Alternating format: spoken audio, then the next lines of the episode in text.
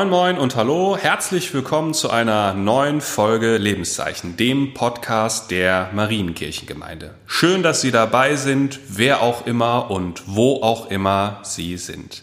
Mein Name ist Simon Hillebrecht, ich bin der Pastor der Mariengemeinde hier in Herford und sitze wie immer nicht alleine am Tisch. Bei mir ist Eike Schäfer, Presbyter und Techniker dieses Podcasts.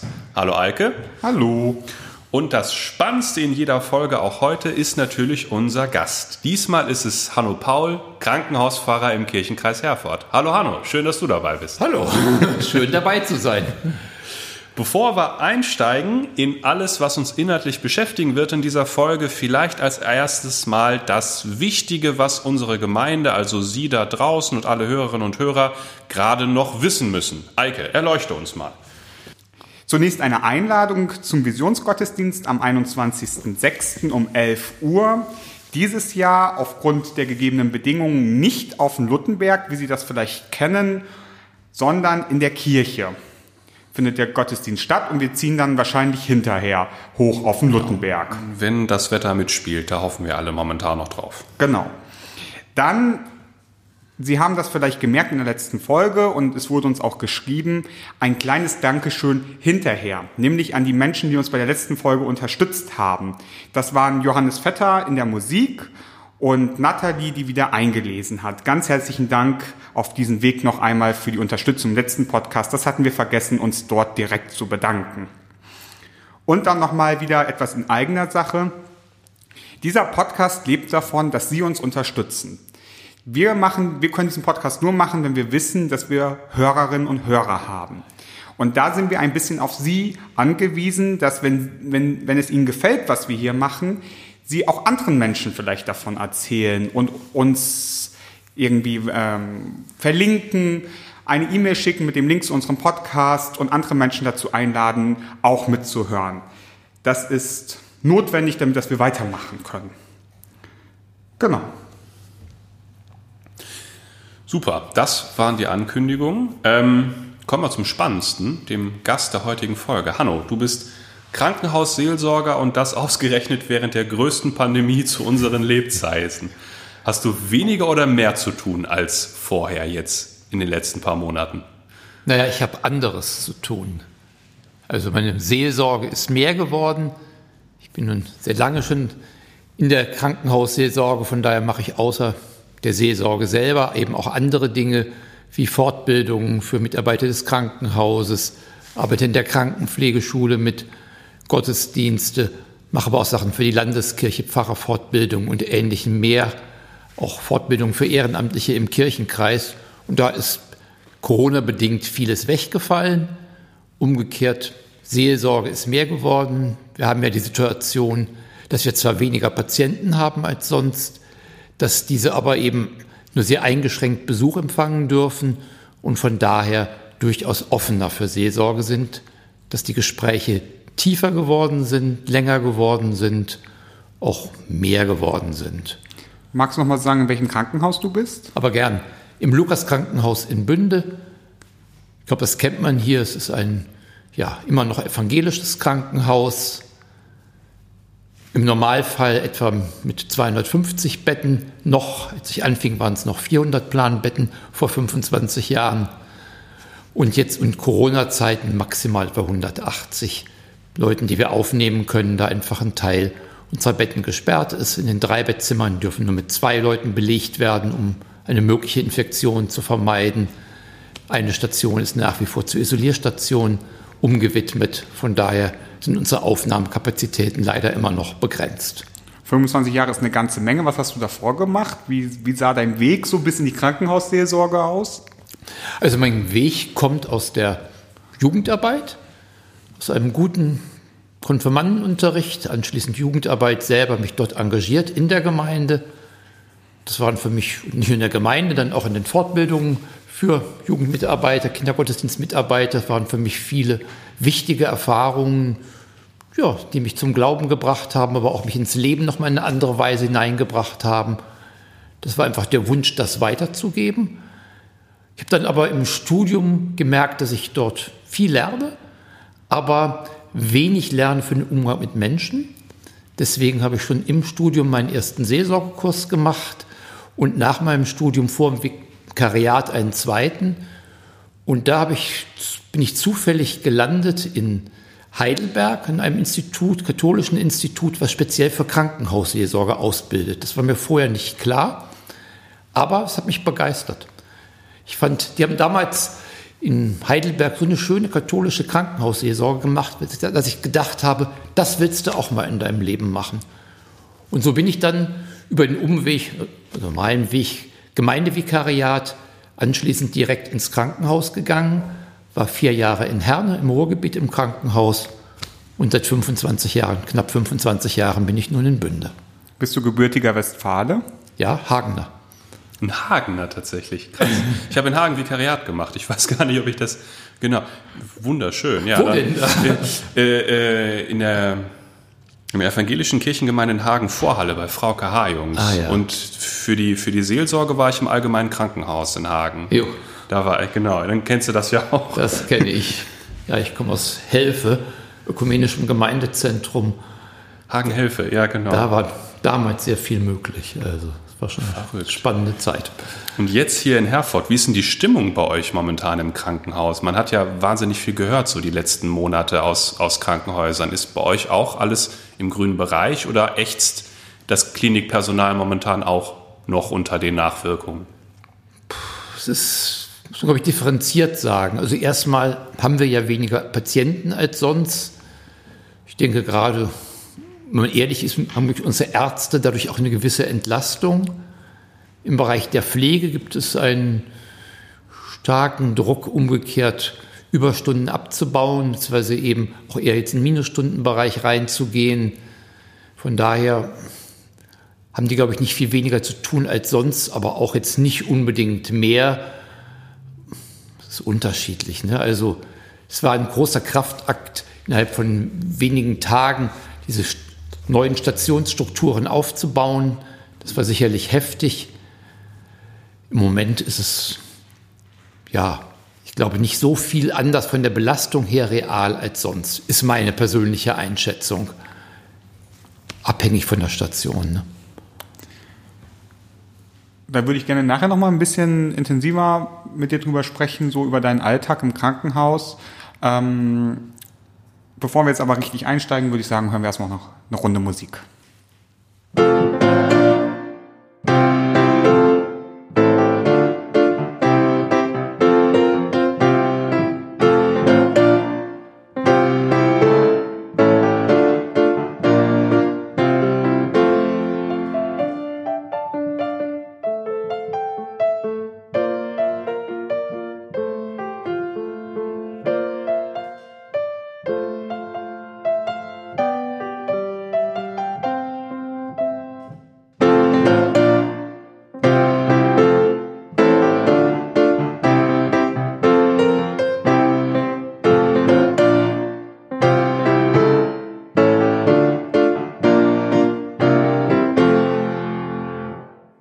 Lieber Hanno, lieber Simon, als das vor, jetzt muss ich gerade mal überlegen, acht Wochen, zwölf Wochen mit dem Coronavirus losgegangen ist, hat es nicht lange gedauert, bis in bestimmten christlichen, sehr eva evangelikalen Kreisen die Botschaft auftauchte, Corona ist eine Strafe Gottes. Und diese Frage möchte ich eigentlich noch mal kurz aufgreifen. Ist Corona eine Strafe Gottes? Bevor ihr darauf jetzt antwortet, hören wir den Text dazu, mit dem diese Kreise quasi versuchen, das zu belegen, ähm, dass wir jetzt gerade von einer göttlichen Strafe geschlagen werden. Lasst uns da mal reinhören in den fünften Moses, Kapitel 28, die Verse 58 bis 63. Wenn du nicht darauf hältst, dass du alle Worte dieses Gesetzes tust, die in diesem Buch geschrieben sind, und nicht fürchtest diesen herrlichen und heiligen Namen, den Herrn dein Gott, so wird der Herr schrecklich mit dir umgehen und dich und deine Nachkommen schlagen mit großen und anhaltenden Plagen, mit bösen und anhaltenden Krankheiten.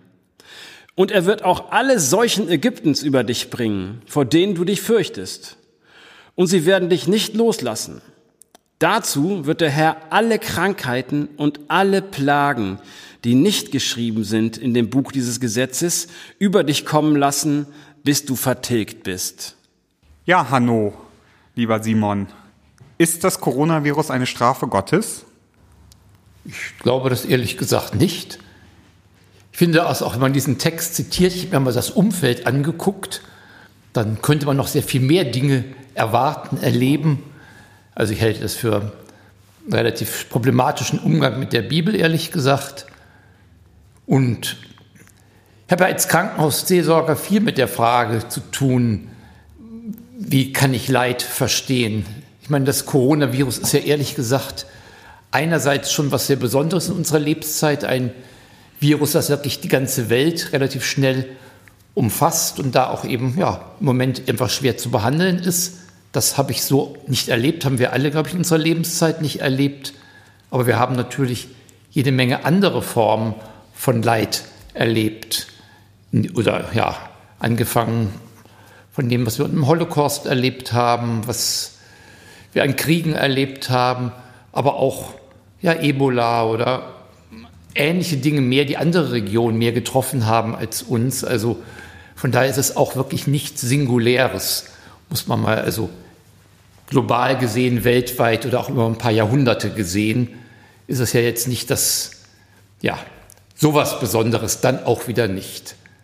Das finde ich, muss man sich erstmal klar machen. Dann kann man generell fragen, sind Krankheiten Strafen Gottes ich finde immer ganz schön eine kurze Szene aus dem Johannesevangelium, aus dem neunten Kapitel, wo Jesus vorübergeht, einen Menschen sieht, der blind geboren ist, wo man ja auch sagen kann, ist das eine Strafe? Die Jünger fragen ihn dann auch und Jesus sagt, nö, weder er hat gesündigt noch seine Eltern. Die Werke Gottes sollen an ihm offenbar werden. Es hat nichts mit Strafe zu tun. Und wenn ich mir angucke, welche Menschen krank werden im Krankenhaus, dann kann ich da auch keinen Zusammenhang erkennen. Also jedenfalls keinen direkten, eindeutigen zwischen moralisch bösartigem Verhalten oder religiös un unpassenden Verhalten und dem, was sie erleben. Ich finde auch äh, genau das ist, glaube ich, der, das richtige Augenmerk, wenn man mit so einer Botschaft konfrontiert wird oder mit Menschen konfrontiert wird, die so etwas vertreten. Das ist ja, ähm, ich meine, du hast es ja gesehen, als du die Frage gestellt hast, haben wir beide erstmal gezuckt und uns war es im Gesicht geschrieben, nein, natürlich ist Corona keine Strafe Gottes. Wie kommt man überhaupt auf diese Idee?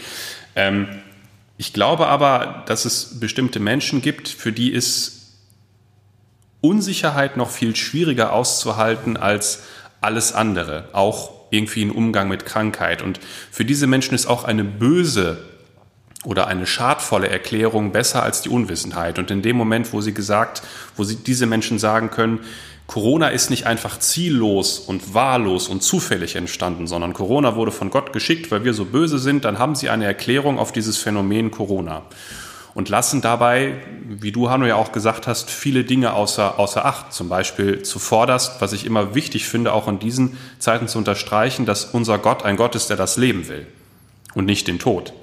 Und das dürfen wir nicht vergessen und gerade jetzt, jetzt nicht. Und ich glaube, vor diesem Hintergrund ist auch dieser Text zu sehen.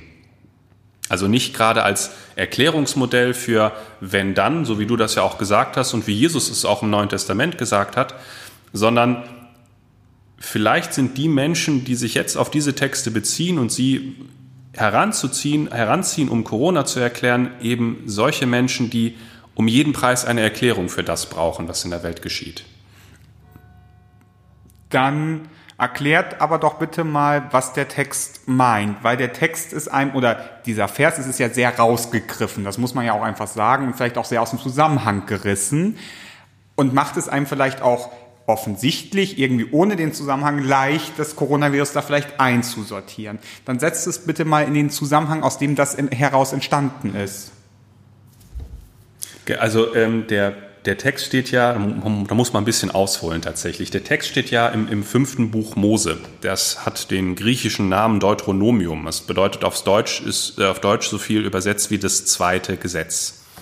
Ähm, und wie der Name schon sagt, geht es in diesem Buch vor allem um richtig und falsch, also darum, was die Israeliten als Volk Gottes in Israel tun sollen und was sie lassen sollen, was richtig und was falsch ist.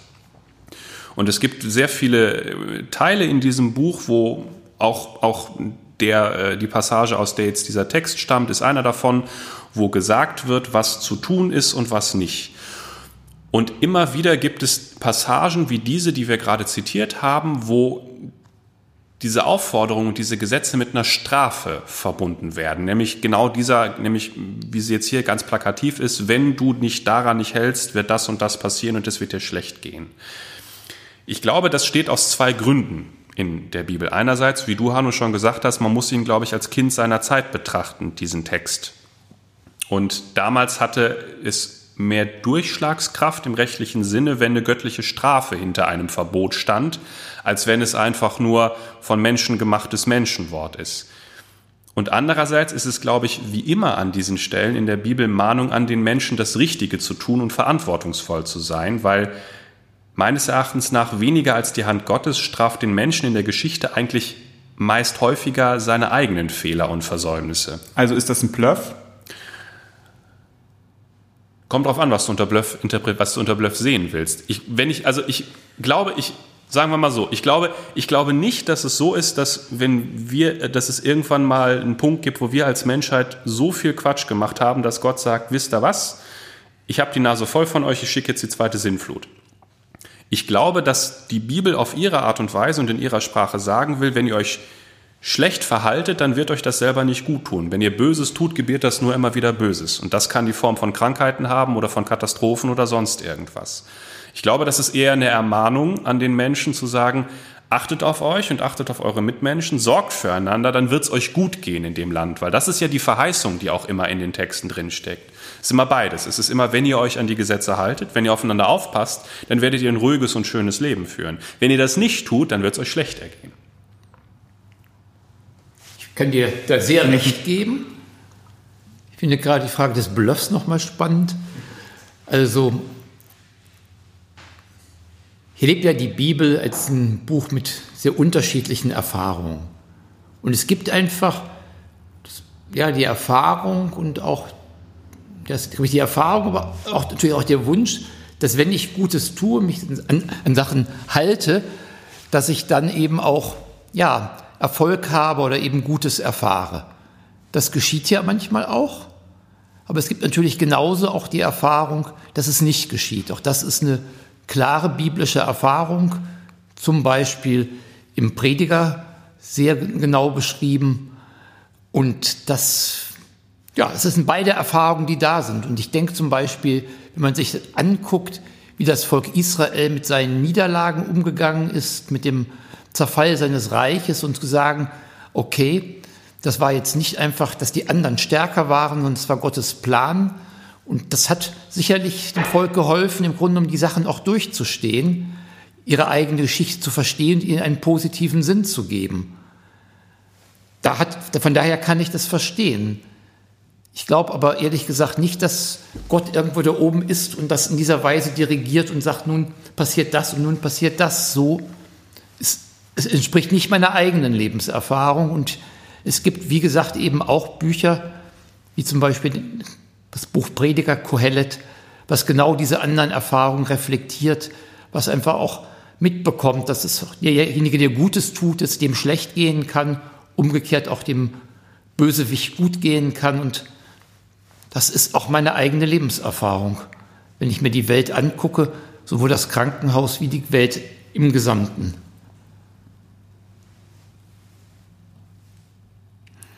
Gibt uns die Bibel etwas an die Hand, wie wir mit, mit so etwas, mit so einer Krise umgehen können? Also wenn wir sie, wir nehmen sie jetzt mal aus dem Kontext, es ist eine göttliche Strafe heraus, aber gibt uns die Bibel was mit, wie wir, wie wir mit so einer globalen Katastrophe umgehen können? Ja. Und ich denke, auch da erlebe ich die Bibel als ein vielfältiges Buch. Es gibt einerseits einen wunderschönen Passus in Prediger 9, ich kann den auch mal vorlesen. Gerne. Er hat da eben beschrieben, dass es eben wirklich so ist, dass man eben sich nicht drauf verlassen kann, was passiert. Und sagt dann, So geh hin und iss dein Brot mit Freuden. Trink deinen Wein mit gutem Mut, denn dies dein Tun hat Gott schon längst gefallen. Lass deine Kleider immer weiß sein und lass deinem Haupte Salbe nicht mangeln. Genieße das Leben mit einem Weibe, das du lieb hast, solange du das vergängliche Leben hast, das dir Gott unter der Sonne gegeben hat. Denn das ist dein Teil am Leben und bei deiner Mühe, mit der du dich mühst unter der Sonne. Alles, was dir vor die Hände kommt, es zu tun mit deiner Kraft, das tu. Denn bei den Toten, zu denen du fährst, gibt es weder Tun noch Denken, weder Erkenntnis noch Weisheit. Also ich höre das so erstmal eine Grundeinstellung zu sagen, die Welt ist chaotisch und es lohnt sich einfach, das Gute, was da ist, auch zu leben, zu genießen, aber jetzt nicht auf Kosten anderer, sondern da in dem Zusammenhang genau auch das zu tun, was ich tun kann, um diese Welt im positiven Sinne zu gestalten, Gottes Willen in dieser Welt umzusetzen. Und das ist für mich ein ganz zentraler Text geworden im Umgang mit Leid und Unrecht in dieser Welt.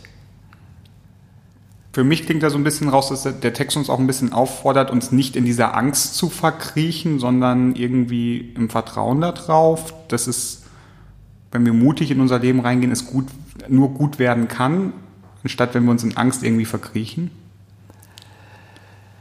Ja, mit dem nur gut werden weiß ich nicht. Also ich lebe das für mich selber, ist meine Hoffnung nicht, dass ich vor allem Bösen bewahrt werde, sondern dass ich in dem Bösen oder in dem Schweren, im Leid auch die Kraft gewinne, da durchzugehen. Das ist meine Hoffnung angesichts von Krankheit und Leid.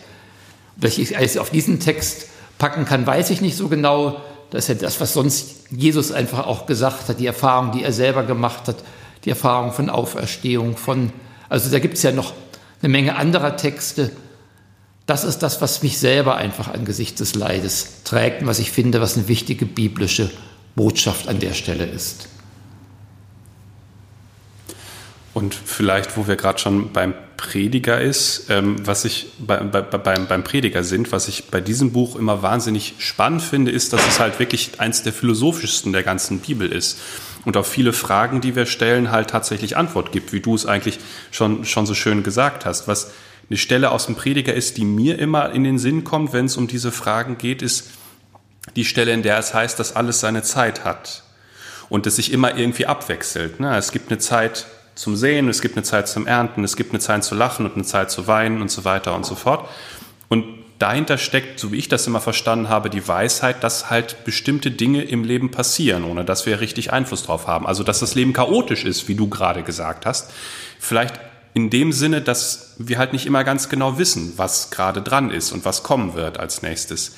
Aber die Antwort auf diese Frage, die vielleicht nicht, nicht allen Leuten passt, aber doch die Antwort ist, wie es das Predigerbuch findet, ist, wie du es gesagt hast, genieß die Zeit, die du gerade hast. Danach wird eine andere kommen und vielleicht wird die anders werden. Die hängt also das menschliche Verstehen ein bisschen tiefer und sagt halt, naja, du bist Mensch und das, alles kannst du halt nicht verstehen auf dieser Welt. Und zum Beispiel die Frage, warum Corona jetzt da ist, ist vielleicht eine von diesen Sachen, die du nicht verstehen kannst. Das ist gerade eine Zeit, die doof ist, aber danach wird eine andere kommen und darauf hoffen und darauf vertrauen.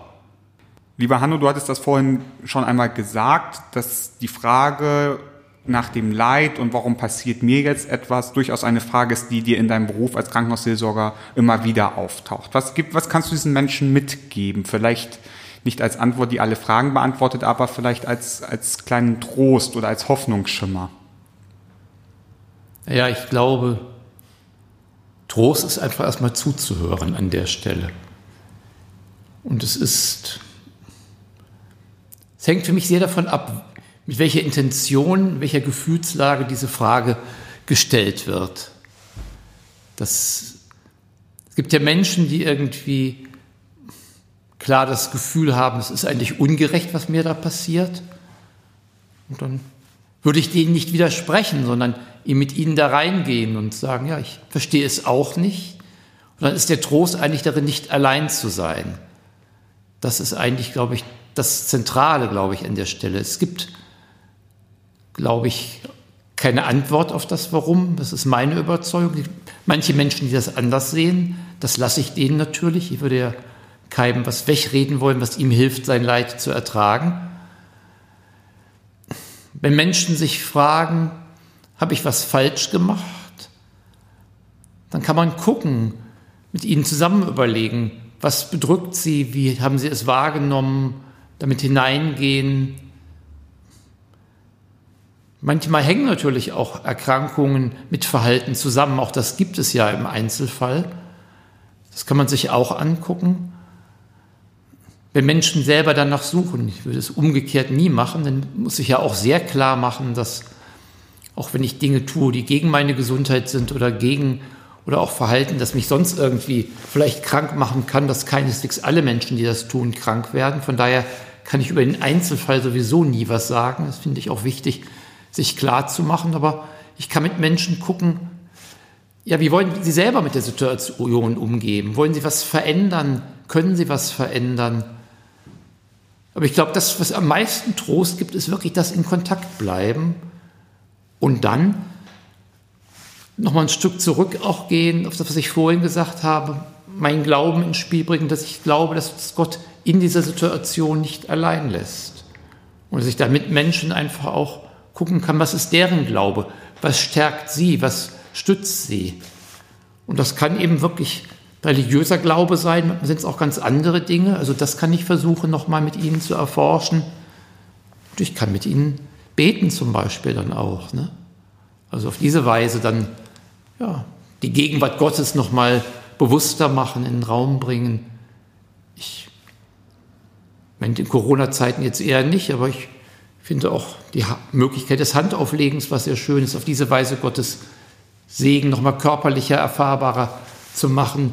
Wir machen Krankensalbungsgottesdienste bei uns im Krankenhaus. Also ich finde, neben dem Wort gibt es auch nochmal andere Dimensionen, ja, um Gottes Nähe und Gottes ja, Stärkung einfach erfahrbar werden zu lassen.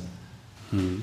Du hattest am Anfang gesagt, dass die Gespräche jetzt in Corona-Zeiten länger geworden sind. Gibt es irgendwie besondere Themen, die, die, die, den Menschen gerade besonders auf, der, auf, der, auf, auf dem Herzen und der Seele liegen oder sind es immer neue Einzelfälle?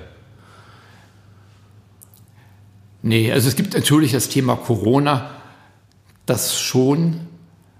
Ansonsten erlebe ich jetzt keine Ansonsten erlebe ich jetzt keine Themen, die so besonders, so anders als sonst da sind. Es ist, ja gut, die Einsamkeit natürlich durch Corona manchmal, aber es sind ansonsten die normalen Fragen, also wie sie ihr Leben erleben, Krankheit, Beziehungsprobleme. Ja, man hat das Gefühl, das ganze Leben ist irgendwie schwierig gewesen aber genauso gut auch die schönen Dinge, den, die Rückblicke auf gelungenes Leben, die Erfahrung von Freundschaften. All das ist ja auch Thema von Gesprächen. Es geht ja nicht nur ums Leid, sondern es geht ja auch ja, um die schönen Dinge und sich da reinzugehen und dass das Krankenzimmer nicht immer nur ein dunkler Ort ist, sondern auch in Zusammenhang gestellt wird mit der Schönheit des übrigen Lebens auch. Ne?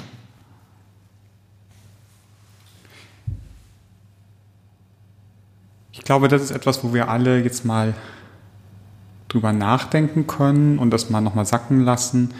Und wir hören ein bisschen Musik.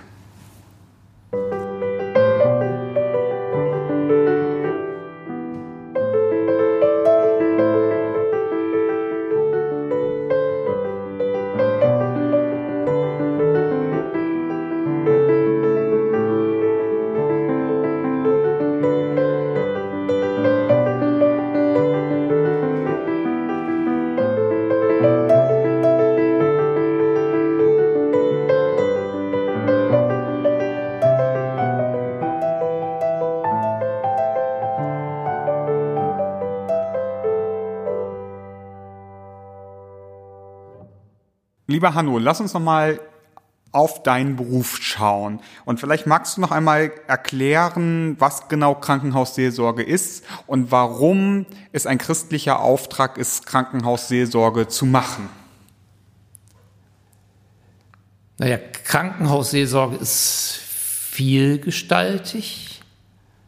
Also ein zentrales Ding ist natürlich einfach das Besuchen der Kranken. Das machen natürlich andere Leute auch. Gemeindepfarrer und Pfarrerinnen zum Teil, wenn es ihnen möglich ist. Das ist auch gut. Ich finde, dass Krankenhausseelsorger und Gemeindepfarrerinnen unterschiedliche Zugänge zu den Patienten haben. Die Stärke der Gemeinde ist, dass es oft einen gewachsenen Kontakt gibt, eine lange Beziehung, dass auch ein Stück Heimat dadurch signalisiert wird, wenn jemand aus der Gemeinde kommt. Die Chance der Krankenhausseelsorge in dem Krankenbesuchen ist, dass ich näher an der Situation dran bin, dadurch häufiger kommen kann. Es kann eine Chance sein, eben nicht aus der Gemeinde zu kommen, sondern Abstand zu haben, nicht verwoben zu sein in irgendwelche Beziehungen dort. Das hängt jeweils von der Situation ab, was für den einzelnen Menschen hilfreicher ist. Also das, ich kann eben sehr kurzfristig oft kommen. Das sind Chancen, die wir einfach haben. Also da finde ich, ergänzt sich eigentlich Gemeindeseelsorge und Krankenhausseelsorge bei dem Besuch von Kranken ziemlich gut. Mir ist es immer wichtig, wenn jemand sagt, ich möchte einfach Kontakt zu meiner Gemeinde haben und der Pfarrer ist nicht gekommen, die Verbindung herzustellen, mich ans Telefon zu hängen, sowohl zu unseren evangelischen Gemeindegliedern, aber natürlich auch zu anderen, zum jeweiligen dann Kontakte herzustellen. Da sehe ich mich auch als Vermittler. Krankenhausseelsorge ist aber eben mehr als Krankenseelsorge. Es ist eben, der betont Krankenhausseelsorge.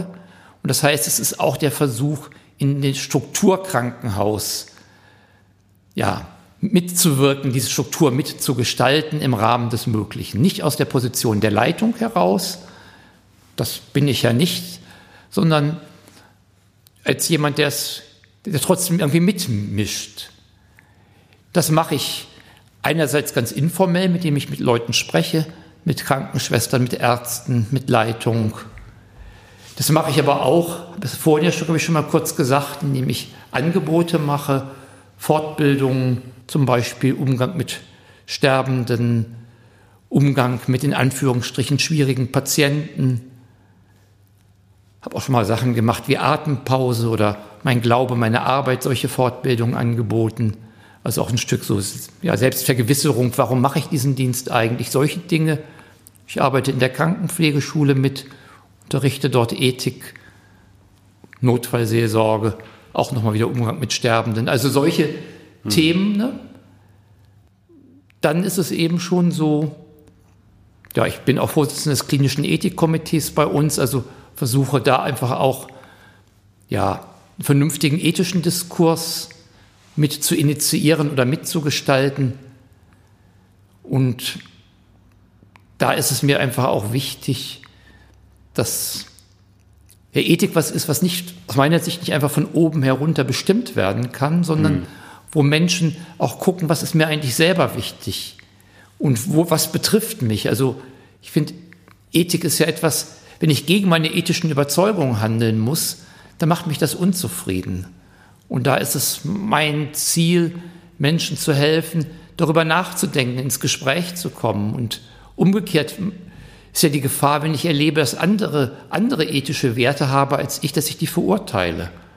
Es gibt dann auch Konflikte, die ich in der Form oder Schärfe dann oft auch nicht hilfreich sind. Und ein vernünftiger ethischer Diskurs, dass man sich wirklich mal austauscht, was denken wir, wo kommt es her und ist es eigentlich eine Frage unserer unterschiedlichen Einstellungen oder haben wir unterschiedliche Informationen? Müssen wir selber unbedingt das durchsetzen, was uns wichtig ist, oder kann ich zurücktreten, weil ich den anderen verstanden habe? Also solche Dinge mhm. sind mir einfach wichtig im ethischen Diskurs und das dafür einen Rahmen zu schaffen, das mitzugestalten. Da bin ich nicht alleine, könnte ich auch alleine natürlich nicht, aber das ist etwas, was mir auch wichtig ist. Und da will ich mitwirken im Rahmen von anderen.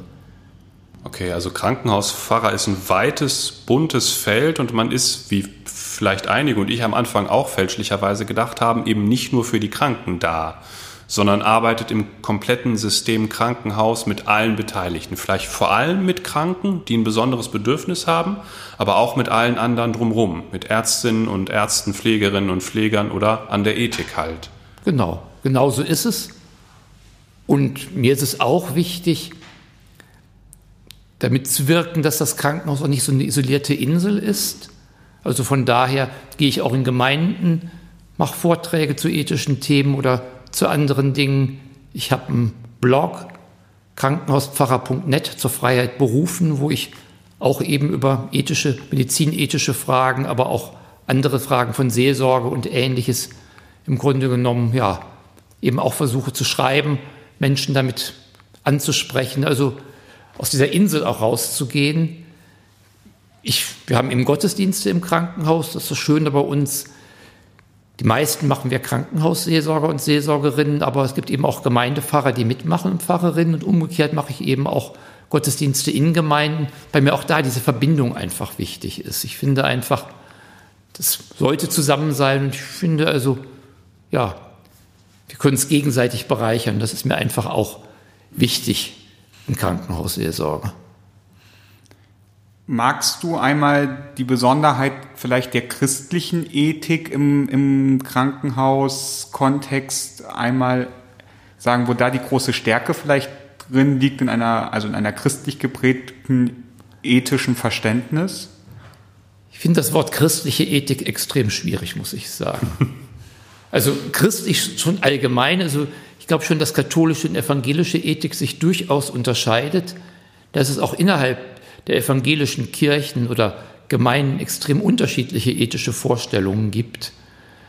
Von daher finde ich diesen Begriff christliche Ethik echt richtig schwierig.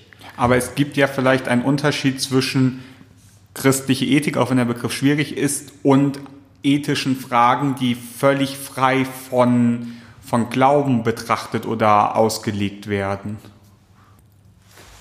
Finde ich eine sehr spannende Frage, wirklich. Also, ich meine, jeder Mensch kommt ja mit Voraussetzungen in die Ethik, ins mhm. ethische Gespräch rein. Das tue ich und das tut jemand, der keinen christlichen Hintergrund hat, genauso.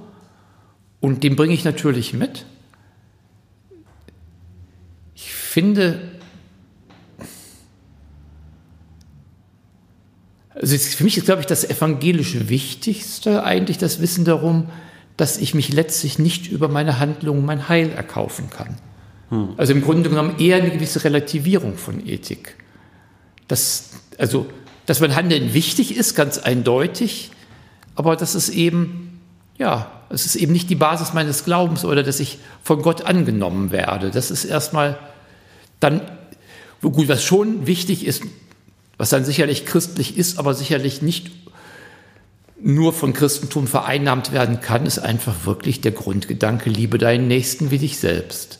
Also die Grundachtung aller Menschen, dass Gott alle Menschen liebt. Das finde ich ist eine wichtige Überzeugung, die ich aber auch mit bestimmten Gruppen von Humanisten sicherlich teile, die ich auch mit anderen Religionen zum Teil teile. Also meine Erfahrung ist, dass die Grenzen oft nicht zwischen den Religionen verlaufen, die ethischen Grenzen, sondern innerhalb mhm. der Religionen und auch innerhalb von politischen Gemeinschaften.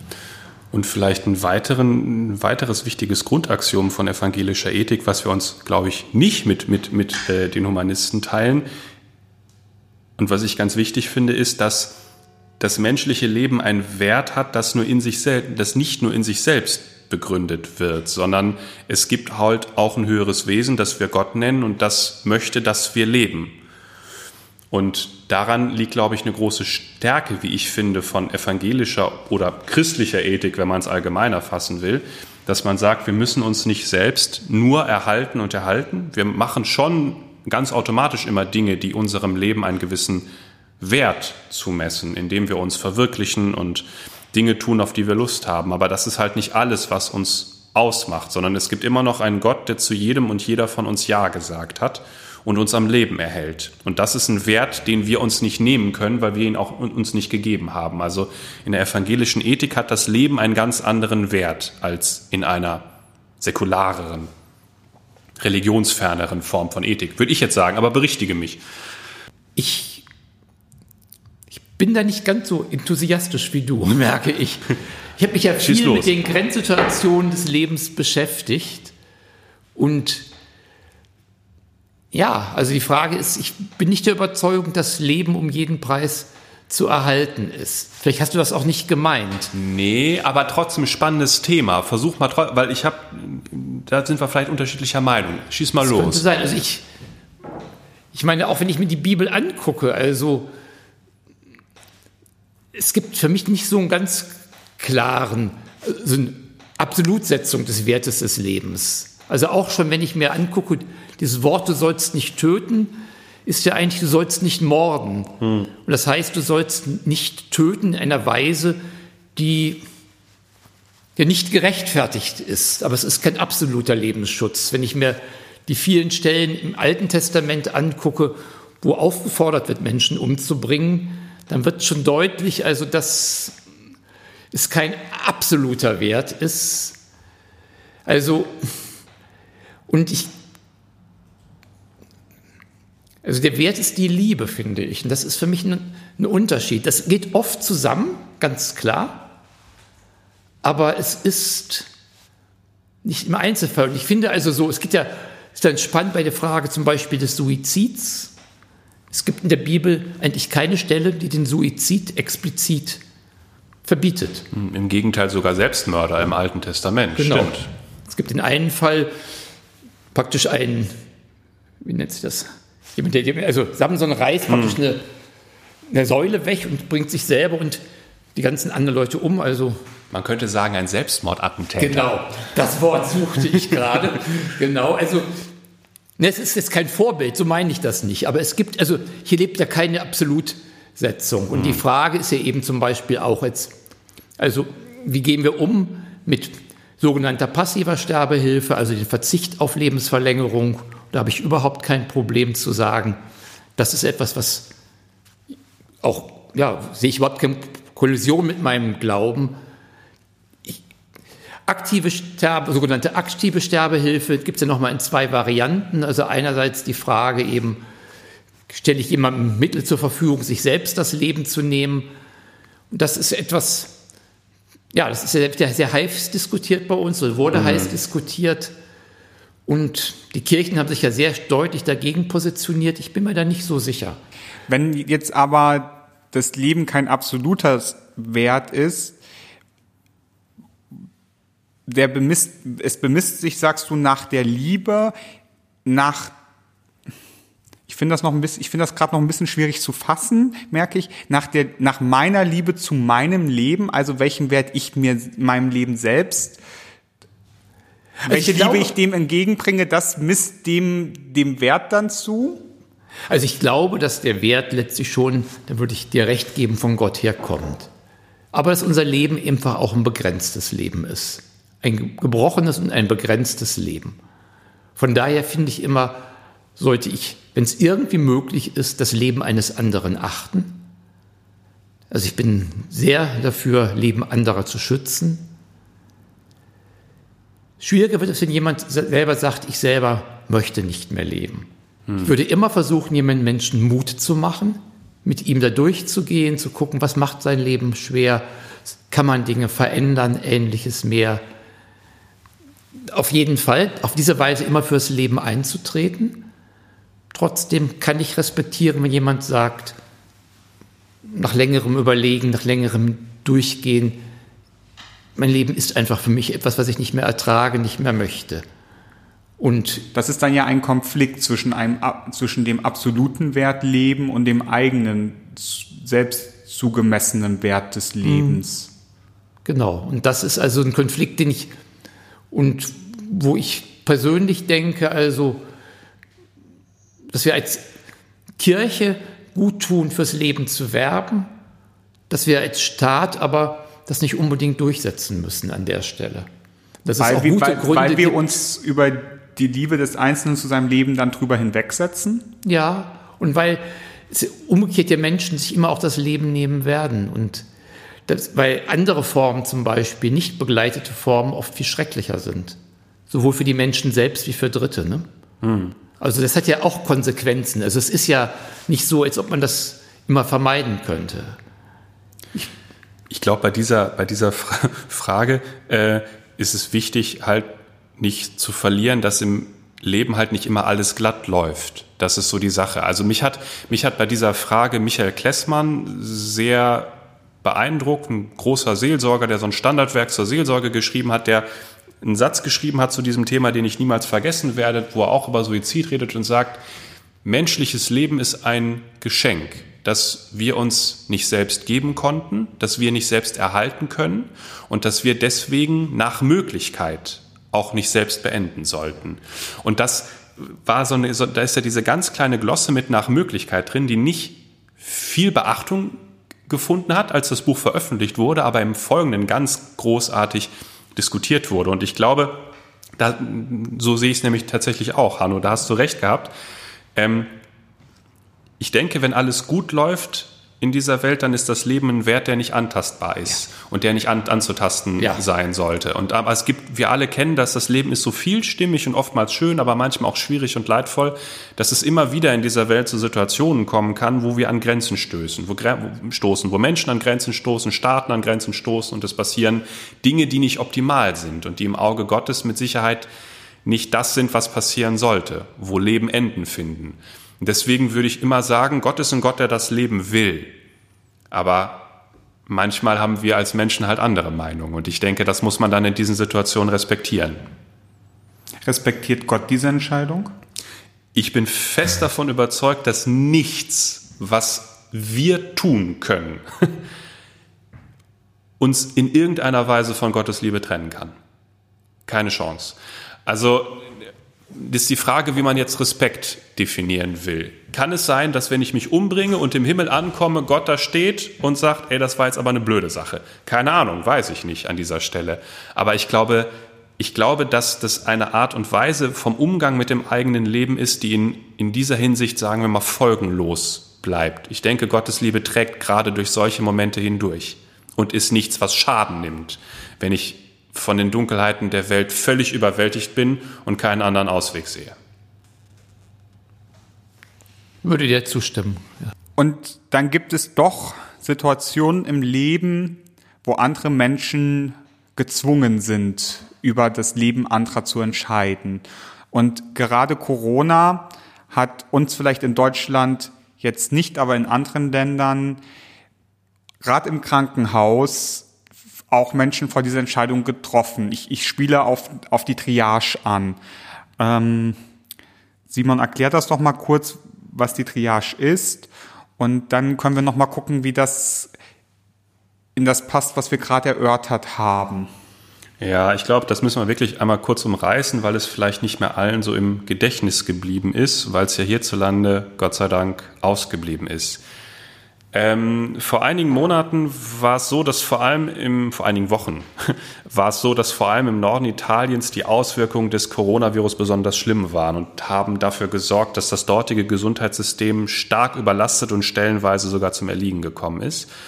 Und das ist sowohl personell wie auch technisch geschehen. Denn es gab einerseits nicht genug Ärzte und Pfleger und andererseits ebenso wenig äh, genug Beatmungsgeräte und technische Hilfsmittel, um alle Menschen, die jetzt eingeliefert wurden, vor allem mit Corona, aber auch mit anderen Krankheiten, zu behandeln.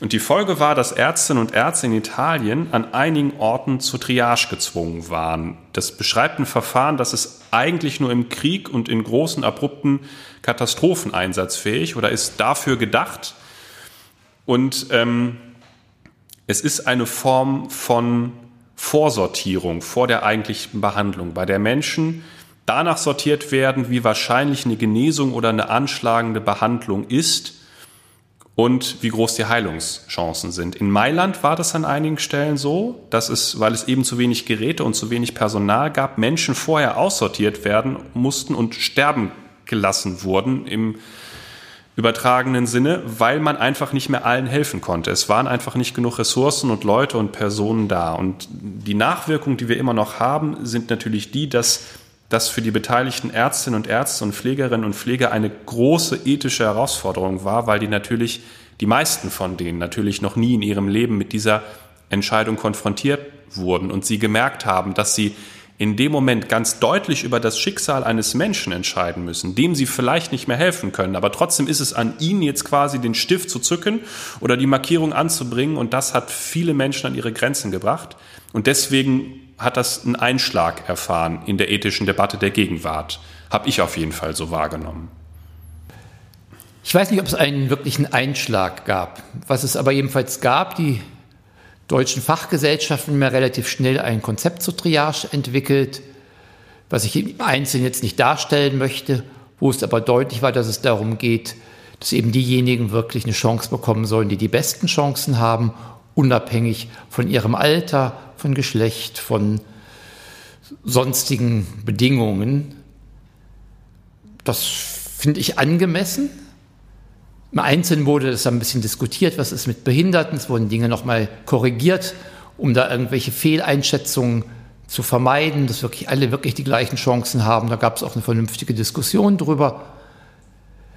Wichtig fand ich bei uns im Krankenhaus, wir haben da auch drüber gesprochen, zu schauen, was kann man im Vorfeld tun. Das ist auch im Rahmen dieses Konzepts schon drin, um Triage-Situationen möglichst zu vermeiden.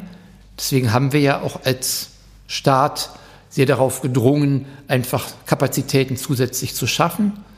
Das ist das eine. Das andere ist aber auch, was ich wichtig finde, zu klären, möchte jemand überhaupt diese Behandlung haben? Also da haben wir wirklich darauf gedrungen, dass wirklich auch Menschen dann wirklich gegebenenfalls dokumentieren, möchte ich beatmet werden. Wenn ich alt bin zum Beispiel, es ist ja auch überhaupt nichts Tolles, da vielleicht wochenlang an der Beatmung zu hängen. Und bin ich vielleicht in Situationen, wo ich denke, mein Leben kann auch gut zu Ende gehen. Hm. Also das das vernünftig dokumentiert, das finde ich immer wichtig. Ich bin jemand, der sich viel mit Patientenverfügung auch beschäftigt. Da einfach, auch wenn ich klare Vorstellungen habe, das auch zu benennen und dass das einfach auch abgefragt wird. Nicht um jemanden zu drängen. Wenn jemand sagt, ich bin 88 und ich möchte gern auf jeden Fall leben, ich möchte kämpfen und er hat eine Chance, soll er die Chance haben. Und da sind die Triage-Richtlinien auch eindeutig. Aber eben, wenn jemand sagt, nee, ich möchte das nicht, dann das auch zu akzeptieren und das hat dann eben den Effekt, dass möglicherweise dann auch Plätze frei werden. Das finde ich einfach nochmal wichtig. Wichtig ist auch einfach eine vernünftige Kommunikation hm. mit diesen Menschen, wenn jemand wirklich eben keine Hilfe mehr erfahren kann und seinen Angehörigen. Wichtig ist, dass wir auch immer Teil des Triage-Konzepts eine vernünftige palliative Behandlung, also dann wirklich Ressourcen freizustellen, dass jemand nicht unnötig leiden muss das, und da einfach auch zu drängen und auch da von vornherein Ressourcen für einzuplanen. Auch das finde ich wichtig, Teil eines vernünftigen, eines verantwortbaren Triage-Konzepts. Also das finde ich so vom Konzept her erstmal wichtig. Und dann ist eben die Frage, wie kann ich als Mensch damit umgehen? Ne? Und da finde ich einfach, ja, ich muss mir klar machen, ich bin als Arzt, als Pflegekraft nicht allmächtig. Wir sind auch als Gesundheitssystem nicht allmächtig. Das ist, ne, also, das ist eine Erfahrung, die wir immer wieder machen, die wir dort dann natürlich besonders pointiert gemacht hätten, aber diese Grunderfahrung begleitet uns natürlich im Gesundheitswesen auch. Und alle, die was anderes denken, nehmen es wieder nicht wahr oder erleiden Schiffbruch. Ne? Trotzdem muss unter Umständen der Arzt diese Entscheidung ertragen, oder erstmal treffen müssen und dann mit dieser Entscheidung leben müssen, zwischen Leben entschieden zu haben? Na, ich würde es etwas abmildern, zwischen Wahrscheinlichkeiten entschieden hm. zu haben. Letztlich, wenn ich mich auch gegen eine Beatmung entscheide, hat der Mensch immer noch die Restchancen, ohne Beatmung zu leben. Dieses kleiner als mit, aber ich bringe ihn nicht um. Ne? Also das ist auch nochmal wichtig klar zu machen. Ja. Das finde ich also, das erlebe ich natürlich mehr im, auf der Intensivstation, wenn man sich entscheidet, Geräte abzuschalten. Und das kann lebensrettend sein. Ich habe das echt erlebt. Eine Frau, irgendwie, was ich, 50er oder 60er, der ging es immer schlechter, hat irgendwann gesagt, jetzt ziehen wir uns aus der Therapie zurück. Die war nach ein, zwei Tagen von der Intensivstation runter. Verrückt. Ne, also die hat das Leben, das ist natürlich die Ausnahme, ne, ganz klar. Mhm. Und trotzdem ist es was anderes, als ob ich eine Todesspritze gebe. Ja. Also ich, ne, ich ziehe mich zurück, entweder weil der Mensch das will oder weil ich denke, oder weil ich keine Ressourcen habe, aber ich bringe einen Menschen nicht direkt um. Aber ich bin natürlich, wenn ich es aus Triage-Gründen mache, ist es ein Teil meiner Ohnmacht. Es ist dasselbe, als wenn eine Schneelawine runterkommt und da jemanden erstickt. Und das ist eigentlich das, das Spannende, weil ähm, einerseits wird das in der Presse halt, also hat ich das Gefühl, weil es halt eigentlich ein Mechanismus ist, der aus dem Krieg stammt, wird es sehr martialisch dargestellt. Und das ist, wie du gesagt hast, ist ja nicht so, dass man die Leute jetzt vor dem Krankenhaus verbluten lässt quasi, sondern natürlich bekommen die Hilfe, die bekommen halt nur keine Beatmungsmaschine mehr, weil sie vielleicht nicht mehr in der in der Kategorie sind, wo man der Meinung ist, dass das jetzt besonders gut hilft. Trotzdem finde ich immer wieder das Spannende bei dieser Diskussion, genauso wie du es dargestellt hast, ist es eigentlich wie eine biblische Geschichte, die Jesus erzählt, nämlich die Geschichte vom barmherzigen Samariter. Ich glaube, das Problem, was viele Menschen haben, ist ja, in der Geschichte geht es ja auch darum, dass viele Menschen an dem unter den Räuber gefallenen vorbeigehen und einer stehen bleibt und hilft. Und so wie ich die Diskussion wahrgenommen habe, haben viele Ärztinnen und Ärzte, Pflegerinnen und Pfleger gerade das als Herausforderung kennengelernt, dass sie eigentlich immer derjenige, diejenige waren, die stehen bleiben, stehen geblieben sind und geholfen haben und jetzt aber diejenigen sind, die vorbeigehen müssen. Müssen, nicht wollen. Natürlich ja. wollen die stehen bleiben und helfen, wollen der barmherzige Samariter sein, aber sind auf einmal gerade diejenigen, die sagen, wir, es geht nicht, wir können nicht, wir wollen, aber wir müssen weitergehen. Und Deswegen glaube ich auch, wie du schon gesagt hast, haben die nicht direkt das Gefühl, jemanden umgebracht zu haben, sondern die haben das Gefühl und müssen damit leben, dass sie nicht alles getan haben, was sie vielleicht hätten tun können, wenn sie die Ressourcen und Möglichkeiten gehabt haben. Und diese Form von Ohnmacht ist wahrscheinlich eine, die schwierig zu ertragen ist. Ja, das glaube ich ganz sicher. Das ist. Und die eben einfach so bewusst erlebt wird an der mhm. Stelle. Ne, das ist es ja. Ich meine, es ist dasselbe ja, nicht selber, aber es ist eine vergleichbare Situation, wenn Ärzte einfach schlechte Diagnosen überbringen müssen, es ihnen manchmal auch richtig wehtut auf der einen Ebene. Ne? Also gut, es ist, den sie erleben müssen, sie können da nicht helfen. Aber es ist natürlich Stärke, wenn ich es eigentlich hätte können von meinem, hm. meinen Fähigkeiten, ich habe die Ressourcen nicht. Das ist natürlich belastend, das denke ich ganz sicher. Ne? Also es ist einfach gut, dass es nicht stattgefunden hat. Das ist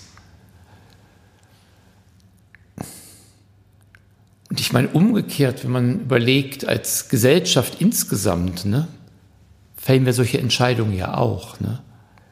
Wem geben wir Geld? Wie, wie, welchen Menschen, welche Menschen lassen wir in unser Land rein? Wie, also es gibt auch andere Ebenen, wo wir über Tod oder Leben oder zumindest doch Lebenswasch über Lebenswahrscheinlichkeiten entscheiden. Das ist eben nicht so personalisiert, aber es gibt andere Ebenen, wo wir das auch tun. Das muss man sich auch klar machen. Das vermeiden wir, glaube ich, oft. Aber das ist auch Teil unserer Realität, unserer verdrängten Realität. Und das finde ich auch wichtig, im ethischen Blick einfach mitzubedenken. Ich glaube, diese Gedanken müssen jetzt erstmal sacken und wir werden die jetzt mal ein bisschen bewegen in uns und vielleicht tut da Musik nochmal ganz gut, das zu bewegen.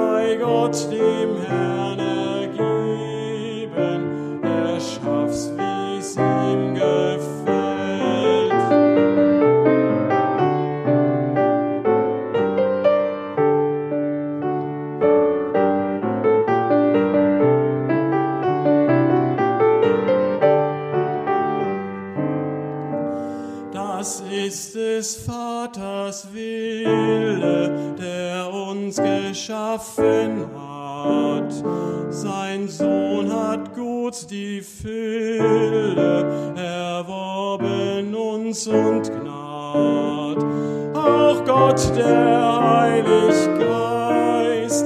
im Glauben uns regiert, zum Reich der Himmel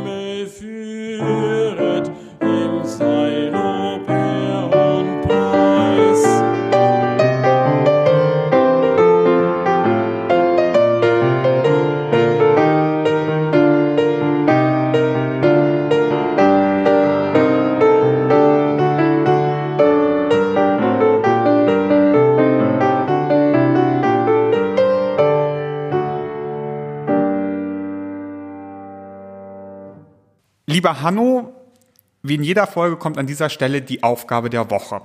Deine Aufgabe wurde vor zwei Wochen von Bodo Ries für dich gezogen und lautet, welche offensichtlich religiöse Orte gibt es in deinem Ort? Wer geht dorthin und warum? Tja, ich frage mich, ob es offensichtlich religiöse Orte überhaupt gibt im evangelischen Verständnis. Also ich wohne ja am Rande von Dünne. Man kann sagen, die Klus oder unsere Kirche sind beides religiöse Orte. Offensichtlich, dass Menschen dahin gehen. Aber für mich ist ehrlich gesagt genauso auch die Natur ein religiöser Ort, weil ich auch dort Gottes Nähe erfahren kann. Oder einfach auch die Begegnung mit Menschen einfach, wo Menschen zusammenkommen, einander helfen, eine Gemeinschaft haben. Auch das ist für mich ein religiöser Ort, weil auch das für mich eine Form von religiöser Erfahrung sein kann, gemeinsam, ja, Gemeinschaft zu erleben und das unter dem Segen Gottes zu tun. Von daher sind für mich alle drei Orte religiöse Orte. Bei, bei mir ist es äh, ein bisschen einfacher. Also der offensichtlich religiöseste Ort in meinem Ort, also meiner Nachbarschaft, ist die Pauluskirche in Bielefeld. Denn da bin ich, war ich tatsächlich lange Zeit Gemeindeglied. Was ich dadurch gemerkt habe, dass ich irgendwann, nachdem ich nach Bielefeld gezogen bin, einen Gemeindebrief von denen im Briefkasten hatte. Was verrückt ist, weil ich bin ja in Herford Pfarrer. Man könnte meinen, dass die Landeskirche ein automatisch da einpfahrt, wo man Gemeindepfarrer ist, aber nö, natürlich nicht. Und weil ich dachte, es ist jetzt doof, wenn ich da jetzt einfach aus der Kirche austrete und mich umfahren lasse, gehe ich da wenigstens einmal hin. Und diese Kirche besuchen tatsächlich lauter ganz tolle, ganz nette, viele junge Leute und haben da eine schöne Zeit. Aber trotzdem bin ich dann doch lieber hier, hier Gemeindeglied in meiner eigenen Gemeinde als da. Aber von, an, an dieser Stelle liebe Grüße nach Bielefeld. Der offensichtlichste religiös, religiöse Ort in meinem Ort ist die Marienkirche, da ich einfach jeden Tag im Moment im, im, im Schatten dieser Kirche irgendwie arbeite. Und jedes Mal, wenn ich irgendwie die Gebäude wechsle, auf dem Schulhof stehe, ähm, sehe ich die Kirche, sehe die Menschen, die daran vorbeigehen, sehe die Menschen, die da stehen bleiben, sehe die Arbeiten, die um die Kirche herum passieren. Das ist ein Ort, der sehr religiös ist. Und dann komme ich immer auf meinem Weg hier an die Grundschule von zu Hause immer am Friedhof vorbei. Und ich glaube, das ist der andere sehr religiöse Ort, an den ich vorbeikomme. Ähm, genau. Lieber Hanno, du darfst jetzt die nächste Frage zielen, wählen für unseren nächsten Gast. Das wird Manuel Schilling sein. Ähm, genau. Hier ist die Frage für Manuel Schilling. Okay. Achte heute bewusst auf das Gute in deiner Nachbarschaft beziehungsweise nur das Gute in deiner Nachbarschaft. Sprich Menschen an und sage ihnen, was du Gutes und Schönes in ihnen siehst. Achte auf die Reaktion. Eine schöne Frage. Sie, liebe Hörerinnen und Hörer, dürfen diese Frage selbstverständlich auch gerne beantworten und mitmachen und uns die, Ihre Antwort auch gerne zuschicken. Wenn Sie mögen, gerne nur Ihre Antwort oder auch ein Feedback oder auch Ihre Gedanken zu den Themen, die wir jetzt besprochen haben in dieser Folge. Schicken Sie uns das bitte an gemeinde.marienkirche-herford.de. Genau, und das war es eigentlich schon. Wir sind am Ende dieser langen, sehr intensiven Folge angelangt. An dieser Stelle vielen Dank an Harald für das Spielen der Musik und das Einlesen des Bibeltextes und vor allem natürlich vielen Dank an dich, Hanno, dass du hier dabei warst und es mitgestaltet hast. Es war mir eine Freude, hier zu sein. Es war ein sehr lebendiges Gespräch. So macht mir das Spaß. Das finde ich auch. Genau, wie Eike schon gesagt hat, falls Ihnen irgendwas einfällt, schicken Sie uns gerne Ihr Feedback und alles, was Sie sonst noch auf dem Herzen haben zu diesem Podcast. Und jetzt am Ende, wie immer, das letzte Wort hat unser Gast. Ich glaube, mein letztes Wort ist vielleicht wirklich angesichts der Corona-Zeit, sich einfach, ja, weiter zu vergewissern, sich klar zu machen, dass Gott uns in dieser Zeit tragen will, uns beistehen will und von daher keine Angst im übertriebenen Sinne zu haben brauchen.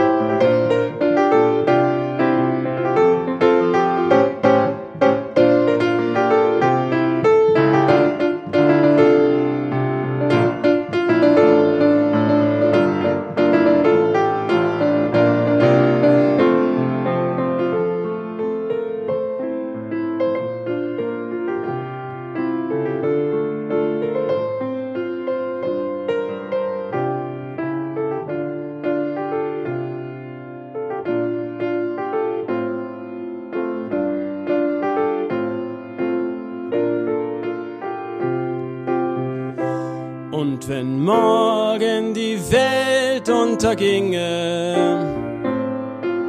würde ich heute, heute mein Bäumchen pflanzen. Und wenn morgen der Himmel versenke, würde ich heute, heute die Luft auskehren. Und wenn morgen die Sonne ergraute, würde ich heute, heute ein Feuer fangen und wenn morgen die Erde zerbreche, würde ich heute, heute ein Türmchen setzen. Und wenn morgen nur Kriege noch schrien, würde ich heute, heute zur Harfe greifen. Und wenn morgen die Welt unterginge, würde ich heute, heute mein Bäumchen pflanzen.